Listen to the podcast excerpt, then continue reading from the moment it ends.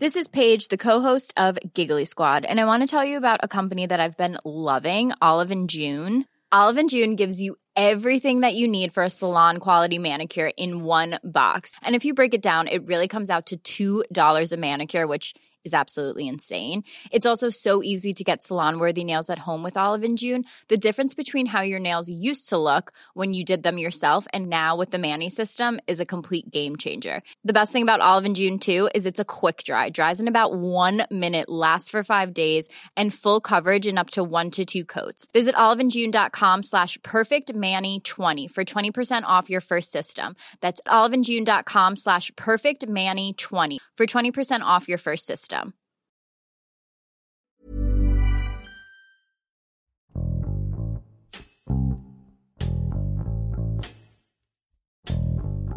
Agosto del año 2022.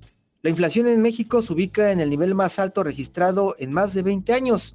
Un conjunto de factores internos y externos afectan a toda la economía del país, pero principalmente pega en el precio de los alimentos de la canasta básica, entre ellos las tortillas. Las tortillas de maíz son imprescindibles en la dieta de los mexicanos. Por esta misma razón, el incremento en su precio resulta de gran relevancia y preocupación entre toda la población. De acuerdo con el Sistema Nacional de Información e Integración de Mercados, al inicio de este año, el kilo de tortilla rondaba los 18 pesos, pero en agosto de este 2022 se ha registrado un precio de alrededor de 30 pesos por kilo. Depende del lugar en donde se compren. En este episodio, Juan Luis Ramos, reportero de finanzas de El Sol de México, nos explica cuáles son las razones que han provocado el aumento del precio de la tortilla en los últimos meses y cómo afecta a esto la nutrición y el bolsillo de los mexicanos. Yo soy Hiroshi Takahashi y esto es Profundo.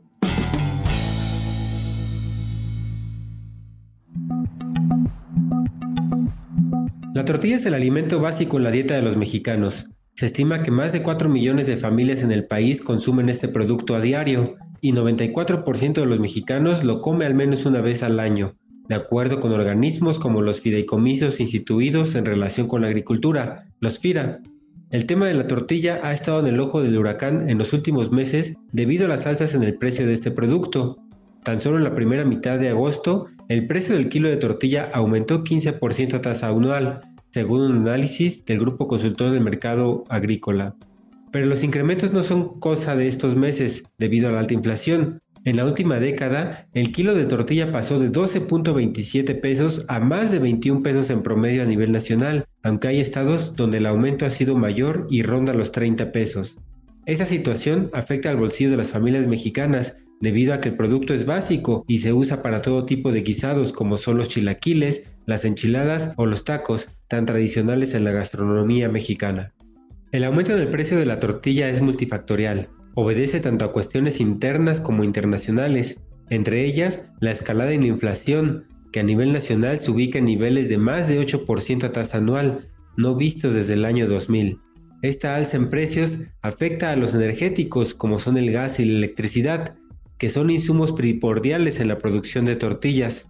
También hay factores externos como la guerra en Ucrania, los cuales han elevado los precios internacionales del maíz, al ser este país uno de los principales productores a nivel global de este grano, el cual es materia prima en la elaboración de la tortilla. Además, los aumentos en los precios internacionales del petróleo y por ende en los combustibles han incrementado el valor de los fletes tanto en México como en el extranjero, encareciendo el transporte del maíz, lo que repercute en el precio de la tortilla.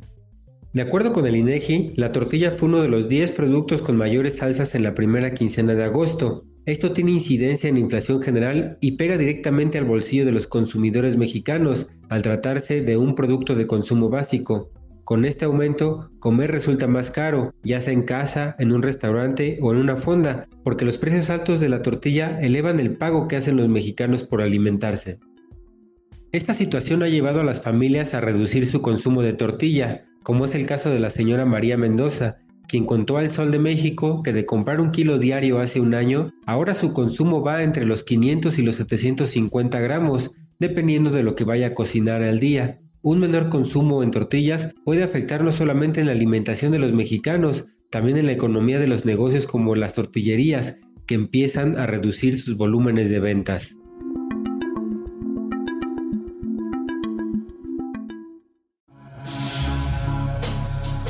Pero el aumento en el precio de la tortilla ha sido disparejo en el país, mientras que en el Valle de México el kilo de este producto se vende entre 21 y 22 pesos, en ciudades del norte como Hermosillo y Tijuana ya rebasa los 30 pesos por kilo, igual que en algunas ciudades de Guerrero o Quintana Roo, esto de acuerdo con reportes del Consejo Nacional de la Tortilla. Esta situación tiene que ver con dos factores. El primero es que hay entidades donde la tortilla se produce con harina de maíz procesada por grandes empresas como Gruma o Minsa, lo cual resulta más costoso que si se produjera con nixtamal, como se hace en la Ciudad de México o en el Estado de México. Además, el encarecimiento de los fletes por el aumento en el precio de las gasolinas o por cuotas a pagar al crimen organizado también se ha visto reflejado en el producto, según contó el presidente del Consejo Nacional de la Tortilla, Homero López García. Es por esta situación que el kilo de tortilla tiene un valor tan diferenciado dependiendo de la región del país en el que se compre. El presidente Andrés Manuel López Obrador mostró recientemente su preocupación por el incremento de este producto. Sin embargo, declaró que no habrá subsidios a la tortilla y, por el contrario, pidió a las empresas harineras y a las tortillerías en todo el país a ser sensibles y no aumentar los precios más de lo debido. En tanto, hace unos días, el Procurador Federal del Consumidor, Ricardo Schiffel, culpó a la firma Maseca, propiedad de la empresa Gruma, de mantener elevados los precios de la harina del maíz, lo que dijo ha impactado en el precio final de la tortilla, pese a que los precios internacionales del maíz han tenido disminuciones. Las empresas hasta el momento no se han pronunciado sobre los dichos de la autoridad, pero para el presidente del Consejo Nacional de la Tortilla, estos aumentos son un tema multifactorial y no obedecen a la decisión de una sola empresa. Considero que el principal reto en la cobertura de este tipo de temas es poder transmitir el sentir de la población, que es la principal afectada con las fluctuaciones en los precios de alimentos básicos. Muchas personas no saben o no entienden sobre mercados internacionales o los impactos en los precios de los energéticos en la producción de alimentos. Solo ven que la tortilla está más cara cada día y que no les alcanza para comprar lo que acostumbraron a consumir. Entonces hay que explicar este tema y esta situación para todos. En la primera mitad de agosto, la inflación se mantuvo por arriba de 8% a tasa anual, ligando cuatro quincenas consecutivas en este nivel, lo que de acuerdo con analistas muestra que no se ha alcanzado el tope en la escalada de precios de productos y servicios en el país. En ese sentido, el presidente del Consejo Nacional de la Tortilla prevé que el precio de este alimento siga aumentando en los próximos meses, lo que tendrá un impacto en el consumo y en el bolsillo de las familias mexicanas.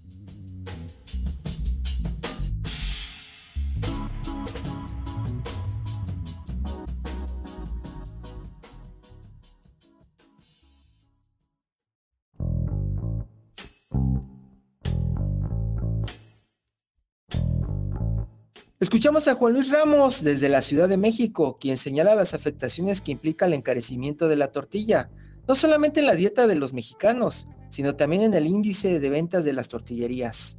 El alza del costo del maíz a escala internacional también afecta a otras industrias, como la cría de aves y de ganado porcino, ya que esta materia prima es utilizada para su alimentación, ocasionando también un aumento en el precio de los productos cárnicos.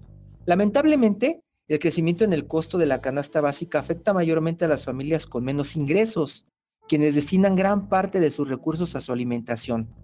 Como consecuencia, la CEPAL contempla que este año la pobreza en México crezca 2.3%, lo que representa 2.5 millones de personas pobres adicionales a las que ya existen en este país. Debido a que esto es resultado de toda una serie de factores, es inevitable que en un corto plazo sigan aumentando los costos de víveres fundamentales en la dieta mexicana. Por esta razón, la gente ha tenido que disminuir su consumo o reemplazarla con otro tipo de cereal que esté más a su alcance.